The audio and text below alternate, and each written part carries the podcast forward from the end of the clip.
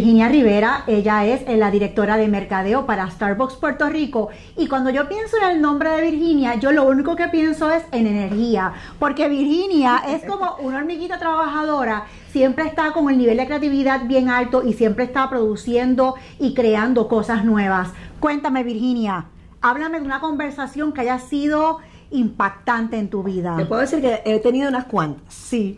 Pero hay una que me marcó, creo que para siempre. Y efectivamente fue con la persona que yo considero mi mejor mentora. La persona que, ¿verdad?, cambió mi rumbo en la profesión. Ok. Todo comenzó bastante triste. Eh, en ese momento ella me quería hacer el performance review. La evaluación. La evaluación. Y entonces me llamó, abrió su carta cartapacio, me dijo, ay, todo está bien, lo que te he pedido me lo has dado todo. Y cerró. Y yo dije, ay, aquí se acabó, esto terminó, estamos perfectos. Cuando me iba a levantar me dice, todavía no Ahora vamos a hablar de la parte personal. Eso nunca me había ocurrido, jamás. Y he tenido bastantes, ¿verdad? Evaluaciones y eso nunca me había pasado. Me dice, yo no puedo trabajar contigo. Fue lo primero que me dijo. Yo no, puedo, trabajar, contigo. Me dijo, tu estilo me frustra. Y aquí las dos no vamos a poder estar. O sea que yo estaba como en esta confusión porque todo se vio bien en la parte del trabajo, en la parte laboral, pero en la parte personal me estaba diciendo que yo no le gustaba como persona, ella no podía trabajar conmigo. ¿Y qué tú hiciste? Honestamente, yo creo que es uno de los momentos más difíciles porque uno se tiene que querer. Y yo soy fanática de Virginia, ¿verdad? Yo de verdad este, tengo un, poder de convicción, creo, tengo mis valores y que alguien me diga todo lo que tú eres, a mí no me gusta, me chocó. Ella me pasó a explicar, es que honestamente tú eres demasiado creativa. No puedo trabajar con tu espacio de trabajo. Ella hasta fue a mi espacio de trabajo, me dijo, Mira todos estos colores, demasiadas fotos, demasiados papeles, demasiados libros. ¿Cómo tú puedes procesar? Ella entraba a mi espacio y se ponía histérica, le, daba calor, se quería ir rápido. ¿Y que ella también venía de qué? Entonces ella es militar. Ella, es militar. ella era capitana del Coast Guard. Así que imagínate, algo bien estructurado, algo más creativo. La verdad es que yo nunca pensé que ella fuera tan honesta. O sea, honestamente me chocó muchísimo que me dijera, yo no puedo trabajar contigo y yo no puedo trabajar con tu estilo te tengo que admitir que fui bien emocional. Mi esposo me dijo, ¿cómo tú le pudiste demostrar a ella tu debilidad? Y yo no creo que eso es una debilidad. Al contrario, creo que de verdad eh, uno tiene que ser 100% quien uno es. O sea que el lagrimón salió. Eran así, eran pelotas de lágrimas que me salían por aquí este, y no pararon nunca. Y ella con su temple me pasaba una servilleta para que yo me secara las lágrimas. Pero nunca me dijo, mira, yo no te quería herir, ay, disculpa, mira que yo me siento mal, jamás. Militar. Sí, exactamente, exactamente. Y ella tenía un propósito, que yo me fuera. O sea, honestamente, aquí es cuando tú dices, espérate, esto es una conversación demasiado fuerte.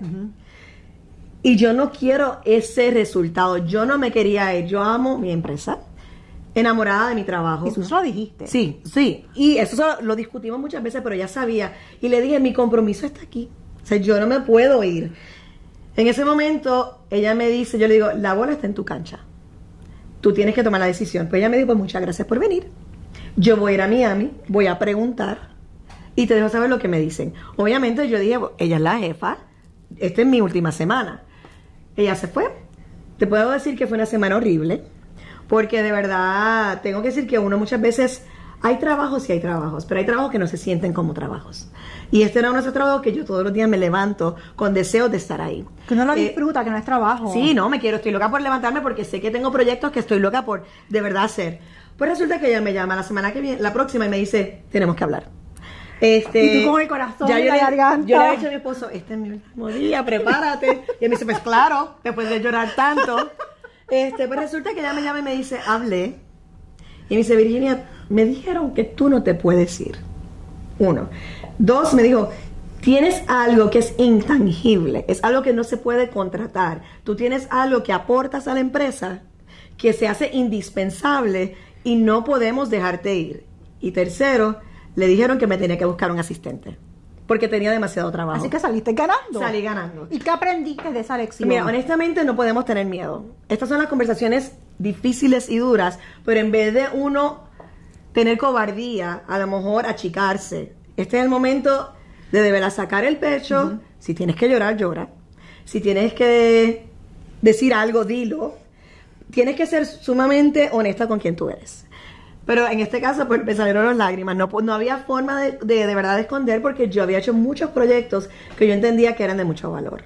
Y que de verdad atacaran esos proyectos, atacándome a mí, pues de verdad me, me lastimaba muchísimo como ser humano. Así que primero que nada, soy un ser humano, no soy una máquina. So aprendí que tengo que, I have to stand my ground, como diríamos en inglés. En español es que me tengo que parar firme en mi posición y de verdad en ese momento de no ser flexible. Porque hay momentos para ser flexible. Pero cuando viene a ti tu futuro y el 100% de lo que tú das, tú tienes que ser bien fuerte. Adicional a eso, no todo el mundo te va a querer. No eres un billete de 20 dólares para que le caigas bien a todo el mundo. Es bien difícil y, y, escucharlo, que alguien sea tan y tan honesto, pero tengo que agradecerle, porque honestamente de eso yo estoy preparada para todo.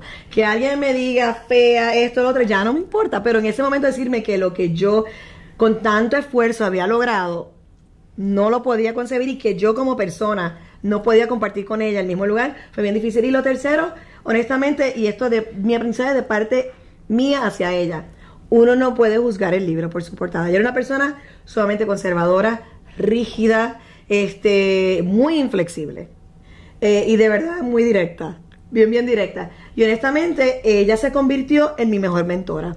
Trabajamos juntas seis años y medio.